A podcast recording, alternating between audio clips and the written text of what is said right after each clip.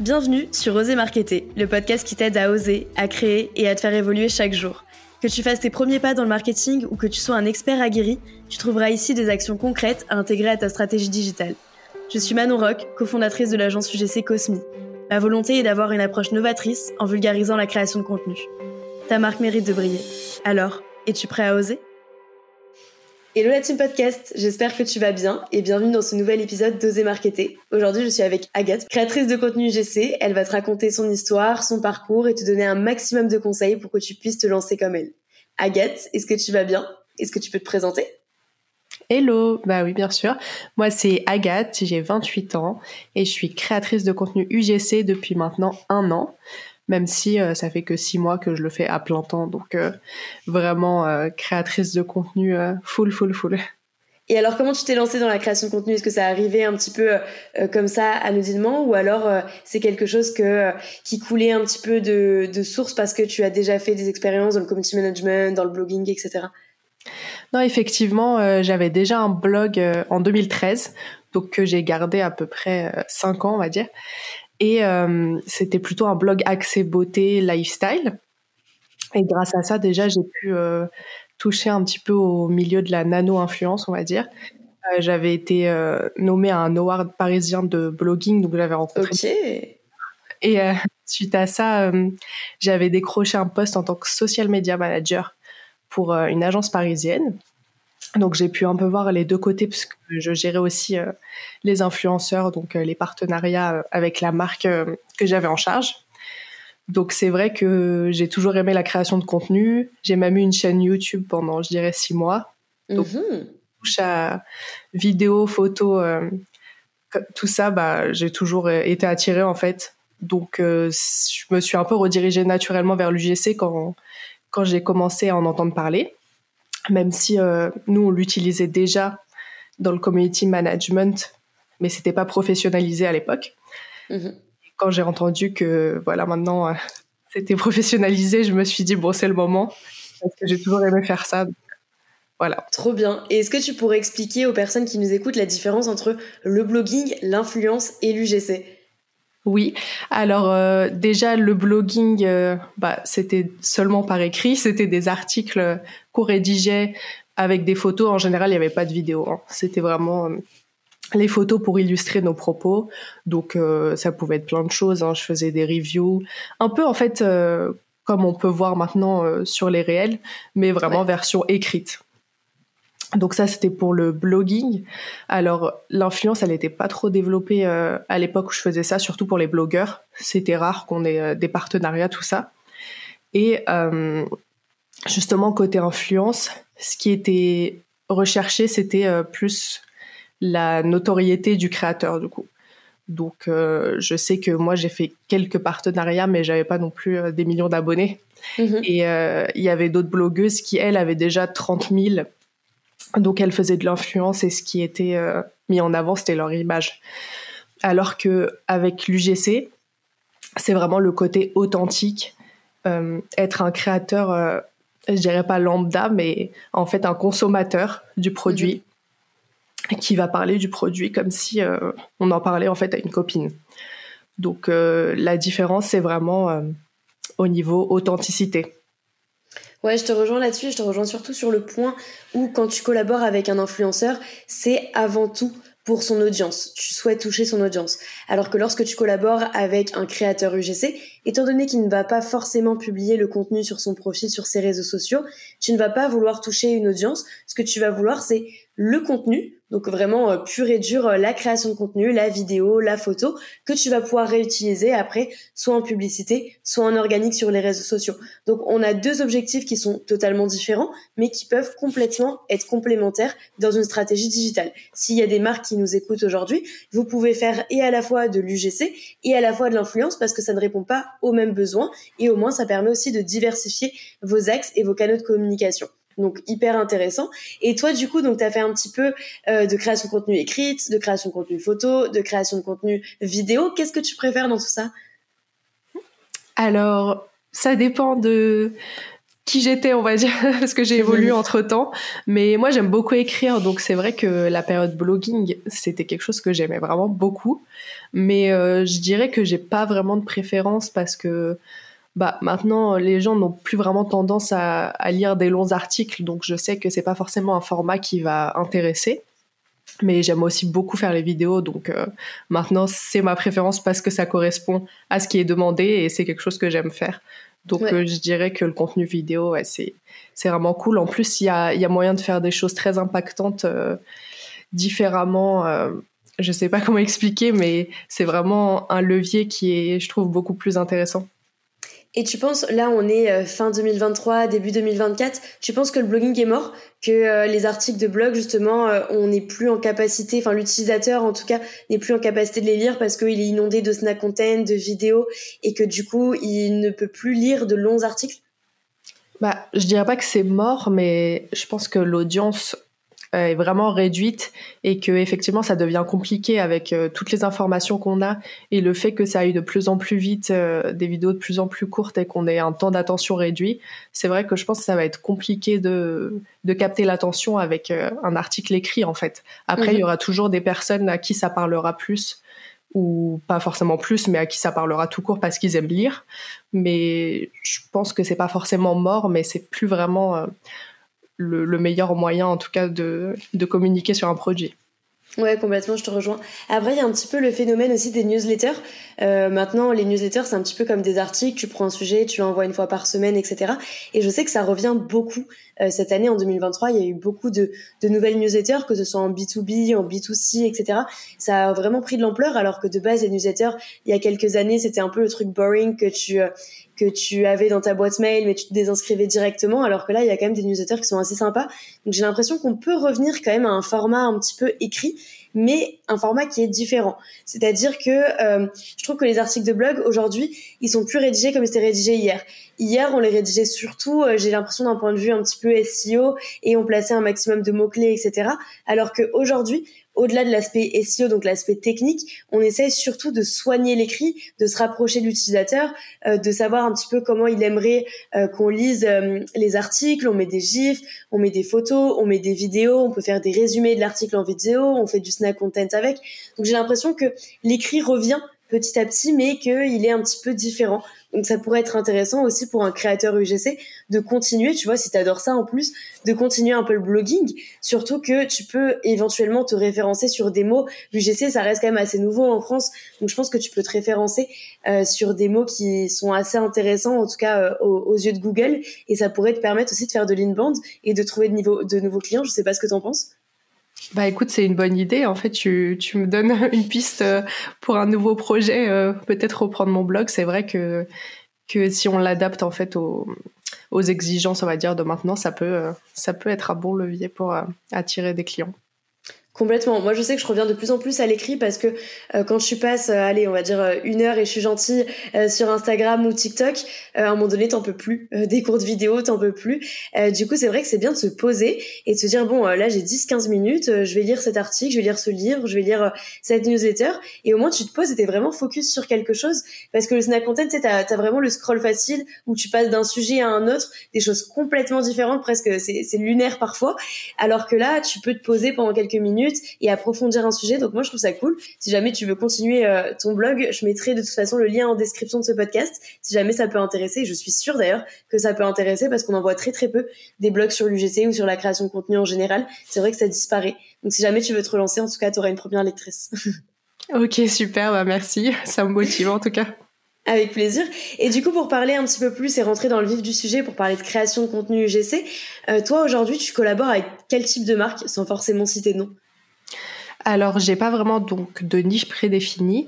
Après, c'est vrai que au niveau des inbound, ça va plus être euh, du skincare. Euh, mais j'ai quand même beaucoup de demandes pour euh, les animaux, enfin mon chat. J'ai deux chats, mais il y en a un surtout qui fait pas mal de vidéos, qui s'appelle Patoun du coup. Donc on va dire c'est les deux plus gros types de niches que je vais avoir en contrat. Mais après je suis un peu ouverte à tout et j'ai fait d'autres choses. J'ai fait pour une banque. Là ça me vient à l'esprit des applications, euh, de la nourriture. Enfin, ça peut être vraiment euh, assez varié. Ouais, c'est assez large. Bah, trop bien. Au moins, ça te permet de voir plein de secteurs qui sont assez différents. Tu parlais euh, du secteur un petit peu animaux. Je vais rebondir dessus parce que je sais que c'est galère de faire des vidéos quand même avec son chat parce qu'il faut qu'il coopère un minimum. Comment toi tu fais justement pour mettre ton chat en scène sur les différentes vidéos? Alors, je confirme que c'est les vidéos qui me prennent le plus de temps parce que, surtout avec un chat, enfin, on peut pas le dresser comme un chien, donc c'est compliqué. Euh, moi, il est assez bon acteur, on va dire. Euh, en général, c'est un chat qui est assez collé à moi, donc j'arrive à faire des vidéos, je lui donne des petites friandises. Euh, mais c'est vrai que c'est compliqué, il faut faire beaucoup de plans, ça prend vraiment beaucoup plus de temps que, que bah, si je faisais une vidéo avec moi-même. Donc, euh, je dirais que c'est sur plusieurs jours déjà et essayer d'avoir le maximum de plans possible pour être sûr d'avoir un bon résultat. Est-ce que tu peux nous expliquer, parce que je pense que ça c'est hyper intéressant, le processus vraiment entier de A à Z euh, d'une création de contenu GC Ok, alors tu veux dire euh, par rapport au client le process ou vraiment la stratégie, euh, par exemple du script de... Alors vraiment toi, une fois que le client te donne le brief, au niveau de la production, donc c'est-à-dire du script jusqu'au montage si tu fais le montage, euh, comment tu t'organises, comment tu fais, quelles sont les étapes? Ok. Alors euh, déjà, euh, bah, je vais bien étudier le brief, ça c'est logique, et je vais essayer d'aller faire un peu de veille sur la marque en particulier pour commencer, pour voir ses valeurs, ses codes couleurs, le type de, de publication aussi qu'elle a, pour essayer vraiment de coller à, on va dire, la charte graphique. Et ensuite, un peu de veille créative sur la niche qui est donnée pour voir euh, ce qui a déjà été fait, ce qui fonctionne, ce qui fonctionne pas. Et donc, euh, comme ça, avoir le maximum d'idées pour être dans les bonnes conditions ensuite pour écrire mon script. Donc, euh, je prends des notes et avec ça, je vais commencer à, rédiger le script avec toujours donc ma structure accroche, corps et appel à l'action. Mhm. Donc après, ça va dépendre. Euh, pour le corps, ça peut être solution problème, mais ça peut être pas mal de choses aussi. Enfin, c'est pas tout le temps cette structure. Donc voilà, je vais rédiger. Je vais l'envoyer à la marque pour qu'elle valide ou non, qu'elle me fasse ses retours, qu'on fasse des ajustements. Et une fois que c'est fait, bah, je vais. Donc par contre, dans le script, je détaille vraiment. Euh, plan par plan, je fais pas que le texte de la voix ou de la facecam, je fais vraiment plan par plan pour, euh, pour être sûr bah, d'avoir bien la structure bien préparée une fois que je filme. Et après, voilà, ça va être euh, le tournage. Donc, je vais, comme j'ai dit, reprendre ce script pour, euh, pour bien avoir les bons plans. Et le montage, euh, bah, moi, personnellement, je le fais sur CapCut. Avant, j'utilisais Adobe Premiere, mais je trouve que CapCut, c'est vraiment plus simple, d'utilisation. Ouais. plus simple d'utilisation. Donc, voilà, j'essaye de, de, rendre ça dynamique avec des, des petites transitions, des animations. Et ensuite, euh, je l'envoie pour validation euh, au client. Et est-ce que tu fais valider ton script au client en amont? Oui, oui, je le fais valider pour euh, pour être sûr, bah déjà que ça, ça leur convienne, parce que sinon après, si je fais pas valider et que ensuite je fais le tournage et le montage et qu'ils me disent non ça va pas, je dois tout recommencer. Donc exactement. Plus simple. Ouais. Et toi niveau montage, est-ce que c'est la première fois que tu fais du montage depuis que tu es créatrice UGC, ou alors tu avais déjà quelques expériences en montage? Bah non, j'avais quelques expériences parce que j'avais une chaîne YouTube, mais vraiment pas longtemps. Enfin, j'avais dû la mhm. garder six mois. Donc. Euh, ok. Tu parlais de quoi sur euh, YouTube? Bah pareil que mon blog. En fait, c'était surtout axé beauté, mais il y avait un peu de lifestyle et et voilà, j'expérimentais un peu euh, parce que j'étais. Bah aussi à l'époque, je pense que je le suis toujours un peu, mais j'étais assez réservée. Du coup, j'essayais de de m'entraîner face à la caméra pour pour bah développer aussi mon éloquence et c'est un hyper bon exercice. Ouais, franchement, c'était pas mal. Ouais. Et euh, tu m'as confié aussi en off que tu avais euh, une maladie de la peau, enfin quelques problèmes au niveau euh, de la peau. Comment tu fais du coup pour avoir un métier d'image, un métier où tu dois te mettre en avant, surtout sur de la skincare, etc. Donc où tu dois montrer ta peau. Et comment tu réponds aux exigences de la marque? Comment toi tu te sens aussi par rapport à ça? Honnêtement, c'est super compliqué. Enfin, ça va dépendre des, des, périodes parce que je vais avoir des périodes où je vais avoir des crises. Euh, donc, le nom de ma maladie de peau, c'est le syndrome de la peau rouge, donc c'est pas forcément connu. Mais je mhm. sais que au niveau de du ressenti et de ce que ça peut faire sur l'estime de soi, c'est c'est assez euh, semblable à d'autres maladies de peau comme peuvent l'être l'acné par exemple. D'accord. Euh, mais c'est vrai qu'en plus, comme je travaille dans la skincare, beaucoup, bah, c'est assez compliqué des fois de se dire est-ce que quand je vais filmer, euh, je vais être présentable en fait? Parce que ça sort un peu aléatoirement et, c'est compliqué de, de se dire que on va envoyer cette image à la marque puis potentiellement à des milliers de personnes alors qu'on se sent pas forcément bien dans sa peau à ce moment. Mais c'est aussi pour ça que je me suis lancée parce que j'ai toujours voulu faire ça, de la création de contenu, et je l'ai toujours fait. Mais je me suis dit, si je me lance pas maintenant et que je me donne encore un frein en me disant que que bah il y a quelque chose pour me bloquer, il y aura toujours quelque chose pour me bloquer. Donc c'est vrai que c'est c'est pas forcément facile tout le temps, mais moi c'est c'est aussi finalement un moteur de me dire bon ça fait partie de moi maintenant, donc euh, et surtout que là on est dans le JC donc c'est authentique. Euh, du coup, le fait d'avoir une maladie de peau, c'est quand même quelque chose d'assez commun. Et les gens peuvent se reconnaître, en fait, euh, dans ça, je pense. Et moi, je trouve que c'est justement ça la beauté de l'UGC, c'est pouvoir représenter euh, tout type de personnes. Et comme tu le dis, aujourd'hui, des personnes qui ont des maladies de peau, on en connaît tous autour de nous. Et malheureusement, dans les publicités traditionnelles, bah, elles peuvent pas forcément se reconnaître parce que euh, c'est des personnes qui sont euh, surmaquillées, surphotoshopées, etc. Donc forcément, on voit zéro imperfection, même pas un petit bouton, même pas une petite rougeur, etc.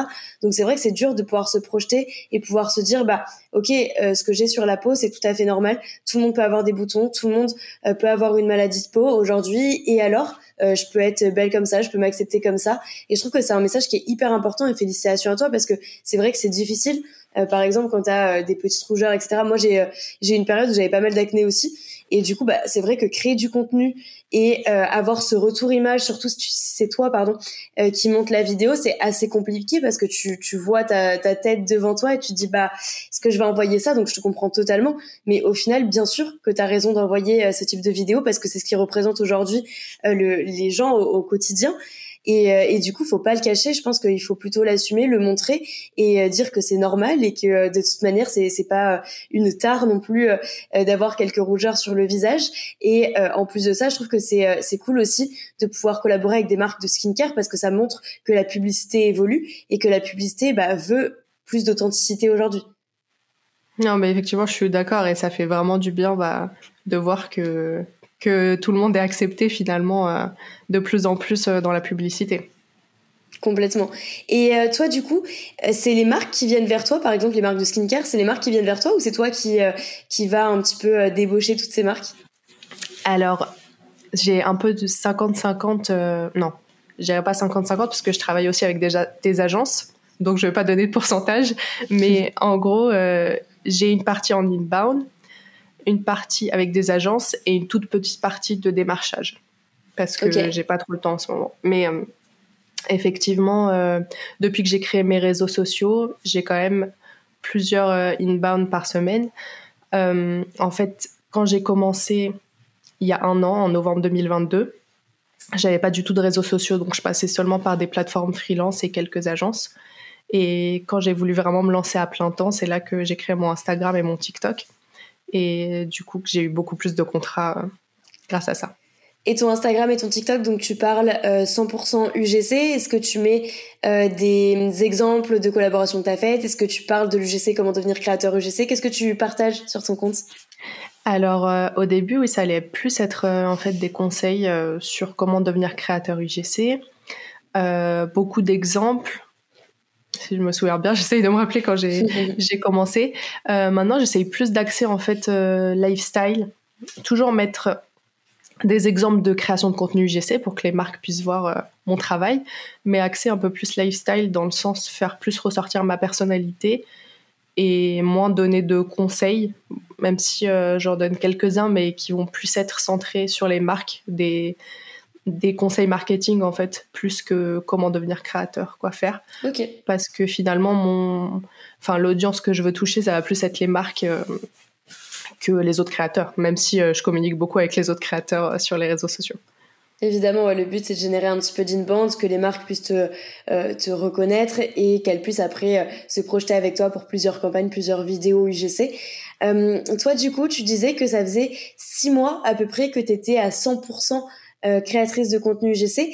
Euh, quel a été euh, le, gap que tu as franchi? Pourquoi tu t'es dit là, je vais arrêter ce que je faisais à côté, je vais me lancer à 100% dans l'UGC bah honnêtement déjà c'est parce que le contrat que j'avais se terminait, c'était un CDD et ça tombait pile au moment en fait où je commençais à avoir des revenus qui me permettaient d'en vivre en fait. Parce que avant c'était vraiment un revenu complémentaire avant que je crée mes réseaux sociaux et j'allais pas forcément euh, chercher plus de contrats c'était si on me contactait bah ok on fait la collab enfin je faisais un tri bien sûr c'est pas j'acceptais pas à chaque fois mais quand j'ai créé mes réseaux sociaux et que j'ai commencé à avoir beaucoup de d'inbound, bah, ça m'a fait forcément un revenu plus intéressant. Donc c'est là que je me suis dit, bah, si je peux en vivre, comme c'est quelque chose que j'adore faire, euh, autant me lancer à plein temps et, essayer de développer ça en fait. Et c'est pour ça que donc c'était en, en mai à peu près 2023 euh, que ça s'est passé. Et finalement, bah, mon chiffre d'affaires il continue à augmenter, donc c'est super cool et j'aurais vraiment pas imaginé que je puisse faire plus que quelques centaines d'euros par mois, donc je suis super contente. Bah, t'as totalement raison et je pense que tu peux être fière de toi parce que tout le monde n'arrive pas à vivre de sa passion. C'est vrai qu'aujourd'hui, la création de contenu UGC, enfin, ceux qui, euh, qui se voient sur du long terme, en tout cas dans la création de contenu UGC, c'est parce qu'ils sont passionnés euh, par justement le tournage, le montage, etc. Donc c'est trop cool de pouvoir en vivre. Euh, toi, pour euh, pour les gens qui nous écoutent, ça représentait combien de chiffre d'affaires quand c'était quelque chose de secondaire? Et aujourd'hui ça, ça correspond à combien de chiffre d'affaires étant donné que tu peux en vivre? À l'époque, ça c'était vraiment variable. Donc je pense minimum 300, enfin même 200 je dirais parce que si j'avais mmh qu'un contrat, voilà, jusqu'à j'ai pu toucher je pense 700 euros au maximum. Ok, ce qui est déjà pas mal pour un complément de revenu. Oui, bah oui, ça, je suis d'accord. C'était vraiment pas mal déjà. Et euh, alors, quand j'ai commencé à en vivre, bah, ça correspondait à un SMIC à peu près 1300 net, je pense. Et maintenant, je suis plus autour des 2005. Euh, Trop bien. Bah, en fait, j'ai commencé à, atteindre le palier de 2000 en juillet, il me semble. Et maintenant, ça, ça, augmente, donc 2005 euh, le mois dernier. Trop trop bien. Bah écoute, bravo. Euh, qu'on s'entende, 2005 euh, du coup c'est bien en brut. Euh, avant euh, avant les charges de l'URSSAF etc parce que bien évidemment une fois qu'on déclare bon à part si t'as si t'as l'acre euh, où tu es imposé à 11% sinon c'est 22% à peu près. Donc du coup on retire ça et ça fait ce que toi tu peux après toucher. Mais c'est déjà hyper hyper bien étant donné que ça fait quoi? Ça fait six mois du coup que tu t'es lancé à 100% donc c'est trop bien de pouvoir être bah, libre financièrement et libre aussi au niveau de son travail comment toi t'organises tes journées? Comment tu te dis bon bah là aujourd'hui je vais démarcher aujourd'hui je vais tourner, aujourd'hui je vais monter? Parce que c'est dur aussi d'être indépendant. Il faut se mettre un petit peu euh, ce coup de pied aux fesses euh, continuellement. C'est vrai que c'est compliqué de s'organiser quand on est seul avec soi-même entre guillemets. Euh, alors moi je vais je vais pas organiser mes journées à l'heure près. je vais en fait me faire une liste avec des tâches prioritaires et des tâches secondaires et mhm. me dire que bah, en fait soit j'alterne un peu les deux soit je fais vraiment ma tâche la plus urgente et pour euh, me détendre un peu, on va dire, je fais une tâche secondaire qui prend un peu moins de temps. Ok. Mais j'essaie vraiment bah, de, de toujours euh, essayer d'intégrer euh, des choses qui nous paraissent, paraissent moins essentielles, pardon, mais qui permettent de continuer à se développer. Et je trouve que c'est compliqué aussi de parce qu'il y a beaucoup de deadlines assez courtes. En tout cas, euh, moi, euh, avec les clients avec qui je travaille, c'est souvent, souvent comme ça.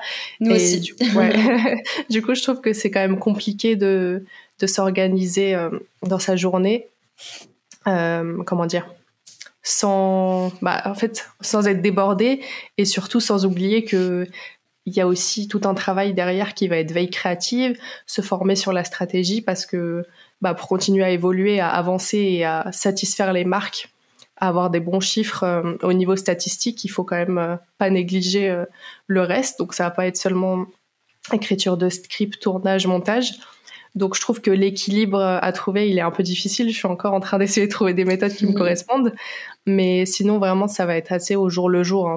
Il n'y a pas une journée qui se ressemble ouais. bah, d'une journée à l'autre.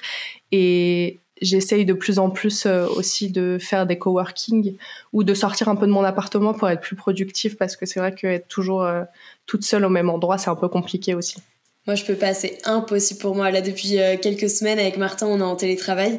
Euh, du coup, on va soit chez l'un, soit chez l'autre, parce que c'est vrai que rester seul dans son lieu d'habitation, euh, c'est compliqué. Euh, t'as pas vraiment l'impression d'être au travail, t'as pas vraiment l'impression d'être chez toi, donc euh, t'es nulle part et partout à la fois. C'est hyper compliqué pour, euh, je trouve, la productivité, pour la créativité, etc. Donc ouais, sortir de de son lieu de vie, c'est hyper important, je trouve, pour le travail. Donc en effet, les coworking, c'est une bonne idée. Est-ce que tu as déjà essayé le batching, c'est-à-dire en gros regrouper toutes les tâches qui ont un peu la même euh, euh, typologie, on va dire, donc c'est-à-dire euh, toutes les écritures de script d'un coup, tous les tournages d'un coup, tous les montages d'un coup. Moi, je l'ai testé cette méthode et je, je, la pratique depuis quelques années et je la trouve hyper bien. Après, je sais qu'elle n'est pas adaptée à tout le monde, mais ça permet, tu vois, vraiment de se concentrer sur un truc qui est écrire, puis un truc qui est de tourner, puis un truc qui est de monter. Je sais pas si tu as déjà testé, est-ce que tu en penses? Alors moi, je l'ai testé pour mes réseaux sociaux parce que là, j'essaye de poster une fois par jour. Enfin, j'essaye, si je le fais, je me suis dit je le fais. Donc ça, j'ai fait effectivement euh, euh, toute une matinée où je vais faire la planification, ensuite euh, l'écriture un peu des grandes lignes, et ensuite le tournage, et ensuite planifier. Donc effectivement, ça, ça, ça a bien marché pour ça. Par contre, pour mes contrats UGC, j'ai eu du mal à faire du batch content parce que j'ai plus tendance à faire la tâche euh, tout d'un coup, c'est-à-dire faire le script, après tourner, après monter et me dire ah ça y est, je l'envoie au client. Et c'est vrai qu'il faudrait que bah, je teste cette même méthode en fait sur ça parce que déjà rien que le fait que tout tourne en même temps, c'est un gain de temps parce qu'il y a le matériel qui est déjà sorti, parce que je suis prête, etc. Et même au-delà de, euh, du matériel, etc., ce qui est intéressant, c'est que ton cerveau, il est concentré à faire une seule chose. Et que du coup, le fait de le changer de tâche assez régulièrement et de passer, par exemple, du script au tournage, forcément, tu vois, il y a un petit temps où il va être déconcentré et du coup, il va falloir se refocus, etc. Alors que si tu restes, par exemple, je sais pas, pendant une heure, deux heures et tu te dis j'ai deux, trois scripts à écrire, ton cerveau, il est focus sur comment réfléchir euh, de manière un petit peu, on va dire, productive euh, à ce que euh, la vidéo soit performante. Donc, tu vas faire ton hook, tu vas faire ton plan, tu vas faire ton audio, etc. Donc, au moins, tu vas être concentré là-dessus et tu vas voir ta créativité, tu vas écrire un script et après, tu vas dire, OK, donc là, pour le deuxième, je pense que je vais pouvoir tester ça, etc. Moi, je trouve que pouvoir faire une tâche sur une période un petit peu longue, on va dire une heure, deux heures, ça permet vraiment euh, de se focus uniquement sur cette tâche-là et sur rien d'autre, de mettre 100% de ses capacités euh, justement sur la tâche. Et après, tu te fais une mini pause, comme tu l'as dit, euh, où tu fais quelque chose d'assez léger. Et après, tu passes au, au, tournage. Et là, pareil, tu vas être focus. Donc encore une fois, ton matériel, il va être sorti, donc tu vas gagner pas mal de temps. Tu vas avoir une bonne lumière si par exemple tu tournes la même après-midi où il fait assez ensoleillé et au moins après le soir tu peux être tranquille et faire ton montage. Après bon t'es pas obligé d'avoir un, un, emploi du temps euh, aussi militaire. Mais je trouve que tu vas regrouper les tâches tu devrais essayer pour faire de la création de contenu parce que c'est hyper intéressant pour optimiser justement son temps et ça évite d'être un petit peu débordé parce que tu sais au moins que euh, bah, le matin tu dois scripter l'après-midi tu dois tourner. Et tu vas pas justement prendre du retard sur le script qui va découler après euh, sur du retard sur le montage. En tout cas cette méthode elle est vraiment cool. Si tu veux j'avais euh, enregistré un épisode de podcast sur cette méthode, euh, sur le time blocking aussi, tu sais, le fait de bloquer du temps euh, dans son agenda, etc. Moi, j'ai trouvé ça hyper intéressant c'est comme ça que j'ai réussi à beaucoup, beaucoup optimiser mes journées. Donc, je pense que si vous nous écoutez et que vous avez des petits problèmes d'organisation, cette méthode peut vraiment vous servir. Ah oui, je suis d'accord. Du coup, ça, ça m'a convaincu en tout cas pour tester cette méthode. Je vais le faire la semaine prochaine. trop trop bien. Et est-ce que tu fais euh, par exemple des campagnes de mail euh, en advance pour aller démarcher des marques ou tu les démarches plutôt euh, sur Instagram? Alors je fais un peu des deux, bien que en ce moment j'ai pas trop le temps.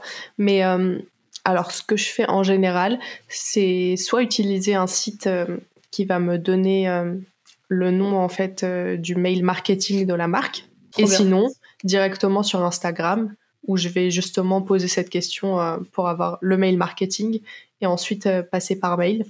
Mais hum, quand je fais des outbound, donc en gros, moi, je vais essayer de structurer mon mail de manière à ce qu'il y ait vraiment une valeur ajoutée. Donc, je vais, je vais faire une vraie recherche sur la marque, euh, donner quelques idées et en fait dire ce que aussi plus centrer le mail sur la marque, ce que j'aime chez eux, leurs valeurs, par exemple et donner quelques idées en organique ou en publicitaire et ensuite voir avec eux si ça les intéresse en fait d'aller plus loin. Mais ouais, donc ça te prend du temps, tu fais pas de, de la masse. C'est ça. Bah après j'ai vu qu'il y avait quand même beaucoup plus de plus de résultats quand il y avait une vraie recherche derrière euh, derrière le démarchage. Donc je préfère faire comme ça, euh, ouais, que faire un copier-coller en fait. Ouais, mieux vaut privilégier la qualité que la quantité. Au moins, c'est des marques euh, avec lesquelles tu aimerais bien collaborer. Tu prends du temps déjà pour faire un espèce de, de petit audit. Et au moins, la marque, euh, parce que j'imagine qu'elle reçoit des tonnes et des tonnes de demandes de collaboration, que ce soit en UGC ou en influence, ça permet de te démarquer aux yeux de, les, aux yeux de la marque. Donc ça, c'est hyper important de bien personnaliser euh, son mail d'approche, de pouvoir donner quelques concepts, etc. Après, il faut faire attention à ce que la marque non plus ne récupère pas juste les concepts et après te dise bye bye. Donc, euh, donc ouais, non, c'est assez intéressant. Et, euh, et toi, du coup, les marques avec lesquelles tu collabores, est-ce que c'est plus du one shot ou alors tu as des contrats un peu recurring Tous les mois, tu leur envoies du contenu ou euh, deux, trois fois par année? Comment ça se passe? Alors, bah, ça dépend. Hein. J'ai, j'ai des deux. Euh, en fait, euh, j'ai pas de contrat à proprement parler récurrent, c'est-à-dire on s'est dit, euh, on a signé un contrat où on s'est dit on fera tous les mois. Mais par mhm. contre, j'ai souvent des clients qui reviennent et, et, qui me redemandent des vidéos en fait assez régulièrement. Donc on va dire que c'est un peu pareil et c'est cool parce que c'est bah, une fois que ça, ça, a bien fonctionné, la marque forcément va revenir vers moi, donc c'est super. Ouais. Et d'ailleurs, euh, quand on parle de bien fonctionner, donc il y a quand même quelques euh, métriques à analyser, que ce soit en publicité ou en organique. Est-ce que toi, les marques sont assez coopératives là-dessus? Est-ce qu'elles te euh, passent justement les datas de tes publicités pour que tu puisses les mettre par exemple sur ton portfolio ou que tu puisses savoir si ton hook il a bien fonctionné, etc. Alors ça, je vais me faire taper sur les doigts un peu, mais je le fais depuis pas longtemps en fait, de demander aux marques. Donc ça dépend. Il y en a qui sont pas forcément fans bah, de, de, donner le résultat, même si elles peuvent te dire que ça a bien fonctionné ou donner quelques éléments. Ouais. D'autres qui sont OK pour tout partager. Donc euh, là, j'ai commencé qu'il y a un mois, donc j'ai pas trop de recul dessus. Et pourtant, c'est vraiment un truc super important quand on est créateur UGC parce que bah, c'est super important. Qui, va, qui va faire la qualité en fait de, de ce qu'on a produit et, et qui va donner envie aux marques de travailler avec nous. Donc euh, ça, faut vraiment le faire. Ouais, c'est hyper important parce que quand tu crées du contenu, tu vas créer au final un visuel, mais ce qui est important dans l'UGC, c'est créer un contenu qui fait vendre. Donc du coup, si tu sais pas euh, si le contenu a permis de générer du trafic sur le site internet, s'il a permis euh, de générer des ventes, etc., bah tu sais pas si ton contenu il a vraiment pu impacter la cible, il a vraiment pu euh, euh, répondre à l'objectif, etc. Mais j'ai l'impression qu'il y a un gros, gros, gros tabou, que ce soit auprès des marques, auprès des agences avec lesquelles on collabore, au niveau des statistiques. Personne ne veut filer les statistiques. Moi, je trouve ça dingue.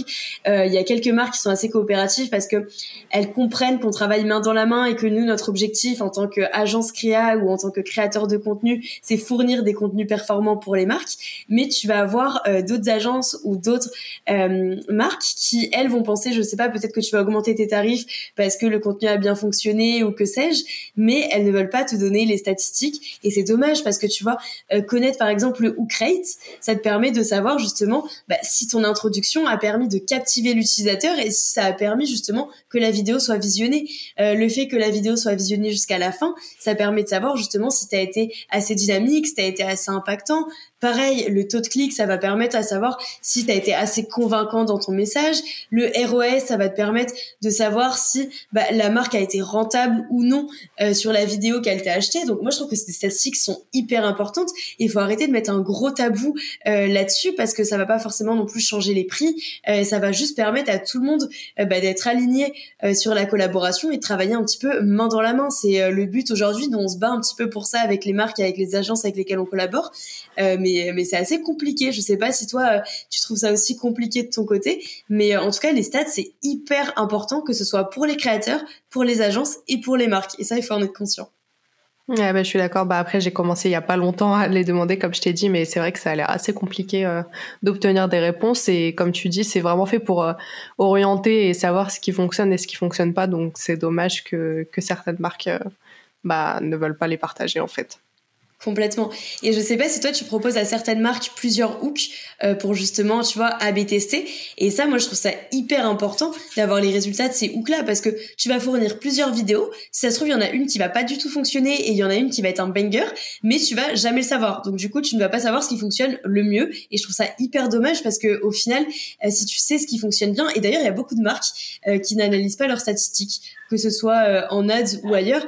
Et aujourd'hui, il faut quand même le savoir, les réseaux sociaux c'est tellement important. On investit de l'argent, on investit du temps. Il faut analyser les métriques importantes sur les réseaux sociaux. Il y a des KPIs qui sont hyper intéressantes et justement qui peuvent vous faire comprendre votre cible et qui peuvent justement optimiser votre stratégie parce que euh, moi je trouve que euh, je, vais, faire une petite métaphore mais en gros euh, créer du contenu sans l'analyser c'est un petit peu comme si tu essayais tu vois de garder de l'eau alors que tu avais une passoire c'est c'est complètement contre-productif parce que les analyses ont beaucoup beaucoup à dire sur l'utilisateur pardon sur sa façon de consommer du contenu sur ses désirs d'achat, etc. Donc, il faut absolument analyser les statistiques et surtout comparer les créations entre elles. C'est ce qui va permettre justement bah, de savoir si une créa a plus fonctionné qu'une autre et pourquoi. Surtout, elle a bien fonctionné. Donc ça, hyper important et n'hésite pas à le demander. D'ailleurs, ça me fait euh, penser, est-ce que toi, tu demandes aussi des avis euh, une fois que tu as collaboré avec une marque? Alors non, je vais pas demander d'avis. Enfin, j'y avais réfléchi justement il y a, il y a quelques jours. Est-ce que je devrais demander un avis? Mais en général, euh, si la marque a bien aimé, elle va me le dire directement. Donc, euh, je vais réutiliser euh, cette partie avec son accord. mais c'est vrai que ça peut être bien aussi de demander des recommandations parce que finalement, même si ça va être un texte écrit parce qu'on l'a demandé, c'est toujours bien d'avoir des références en fait, que ce soit dans son portfolio ou, ou sur certaines plateformes. Complètement. Et le fait d'avoir des références, ça va forcément euh, donner envie à d'autres marques de se dire que si euh, euh, Michel de l'entreprise A a décidé de collaborer avec toi et il est super satisfait de ta collaboration, surtout si tu peux mettre encore une fois des statistiques, c'est hyper intéressant et ça va justement bah, pousser d'autres marques à collaborer avec toi. Donc n'hésite pas parce que je sais que les marques et les agences pensent pas forcément directement à laisser un avis. Mais le fait de le demander, au moins, ça permet d'avoir du wording qui est assez intéressant que tu peux placer justement dans ton portfolio.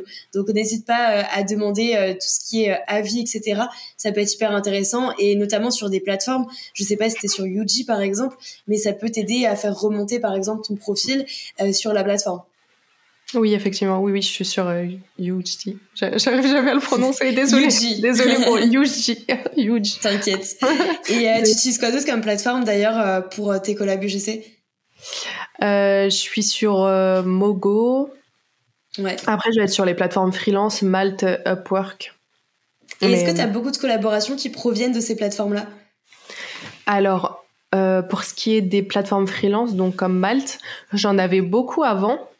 donc, il y a six mois, on va dire, j'en avais plusieurs par jour. Mais maintenant, c'est plus vraiment la plateforme avec laquelle je, j'ai, on va dire, le plus de collaboration. Enfin, ça va m'arriver euh, une fois par semaine euh, d'avoir un petit inbound, mais non. Euh, par contre, les plateformes, donc plus comme Mogo et Yuji, c'est ça? Yuji, ouais. Yuji, ok, c'est bon, j'ai réussi.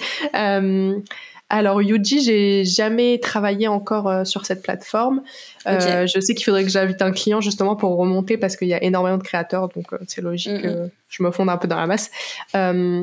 Non, mais sur les autres plateformes, euh, j'ai déjà travaillé effectivement. Euh, j'ai quelques contrats euh, grâce à ça. Trop bien. Et justement, qu'est-ce que tu conseillerais à un créateur UGC qui vient de se lancer ou un futur créateur UGC pour commencer? Est-ce qu'il doit créer des réseaux sociaux et partager du contenu? Est-ce qu'il doit plutôt s'inscrire sur des plateformes? Est-ce qu'il doit s'inscrire auprès de certaines agences comme par exemple Cosmi? Qu'est-ce qu'il doit faire pour bah, en fait avoir ses premières collaborations? Bah, je pense que maintenant, il faut vraiment mettre toutes les chances de son côté parce que on est quand même beaucoup de créateurs. Donc, avoir des réseaux sociaux, déjà, ça va, ça va permettre d'apporter une visibilité.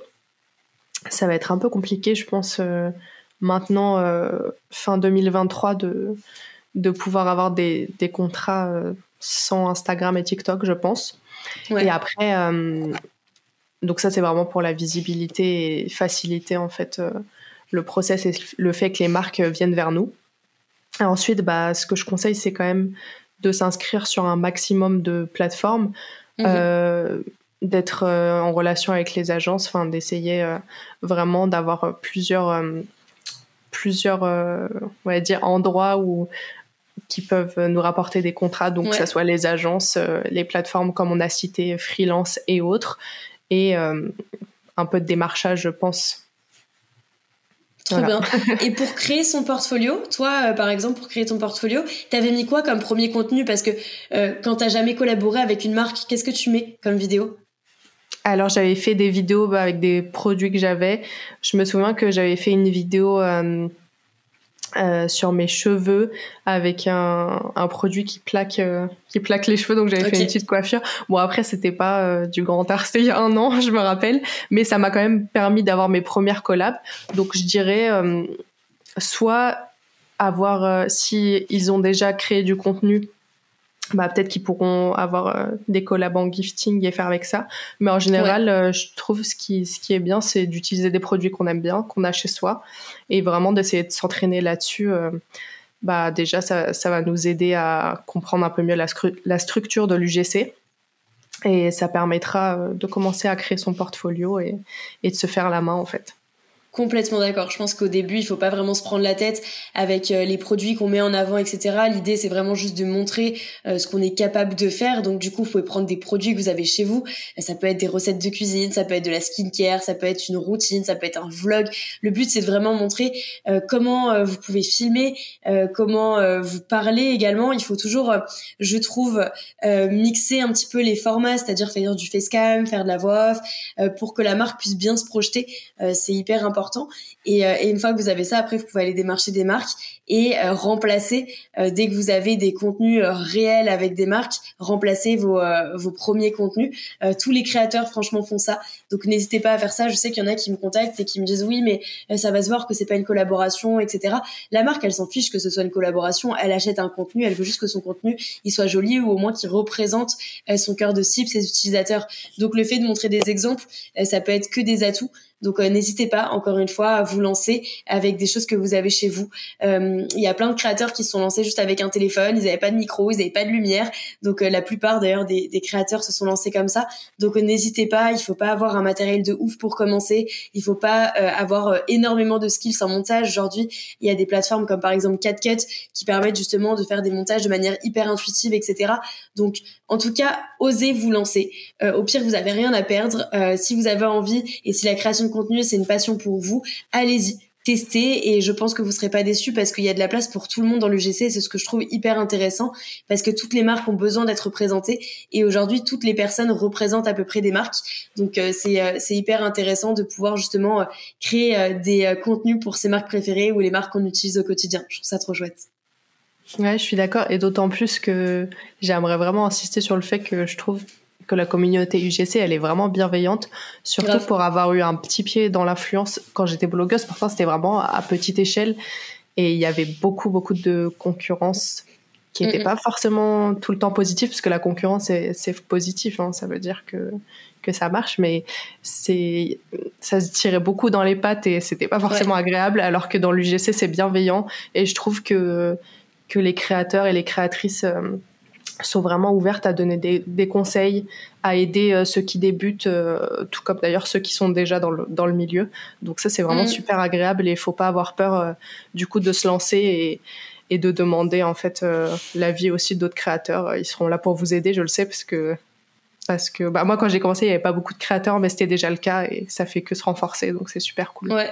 Je te rejoins complètement, je trouve que pour l'instant, je sais pas comment ça va évoluer, mais pour l'instant en tout cas, euh, le secteur de l'UGC, que ce soit entre les marques, entre les agences, entre les créateurs, il est hyper bienveillant comparé à l'influence parce que moi aussi j'ai travaillé un petit peu dans l'influence euh, comparé à l'influence. Après, L'influence, ça fait quand même euh, plus de temps que c'est en place. Il y avait quand même beaucoup plus euh, d'enjeux financiers aussi parce que c'est pas les mêmes rémunérations.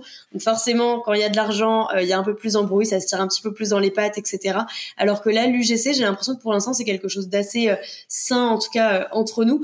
Donc, donc je trouve ça plutôt cool. J'espère que ça va continuer sur quelque chose de bienveillant et de sain.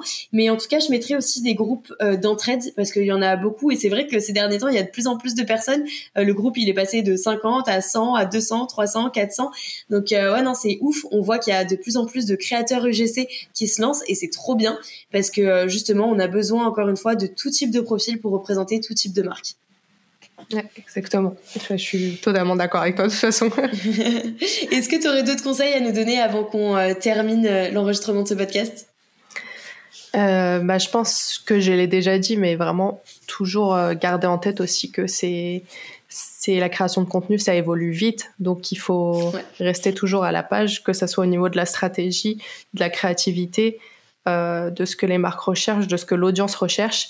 Donc toujours chercher à se renouveler et à apprendre de ses erreurs, à faire mieux et à réutiliser aussi ces contenus qui ont pu fonctionner.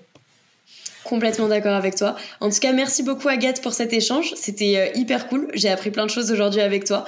Donc euh, n'hésitez pas à retrouver Agathe sur ses réseaux sociaux. Je vais les mettre en description de ce podcast. Euh, je sais pas si tu as un petit mot de la fin à nous partager? Bah, c'était super cool. En tout cas, merci de m'avoir reçu dans ce podcast. je suis contente d'y avoir participé. Et voilà, vous pourrez me retrouver sur les réseaux sociaux comme elle l'a dit. à part ça, j'ai rien à ajouter. bah trop bien. Et nous on se retrouve mercredi prochain pour un nouvel épisode d'Oser Marketer. C'est déjà la fin de cet épisode d'Oser Marketer. J'espère que tu y as trouvé l'inspiration et des actionnables. Si tu as apprécié notre échange d'aujourd'hui, n'oublie pas de me le faire savoir en partageant le podcast et en laissant un avis. Tu es créateur de contenu GC et tu veux collaborer avec tes marques préférées, alors n'attends plus pour rejoindre le Cosmic Club. On se retrouve mercredi prochain pour une nouvelle dose de conseils marketing.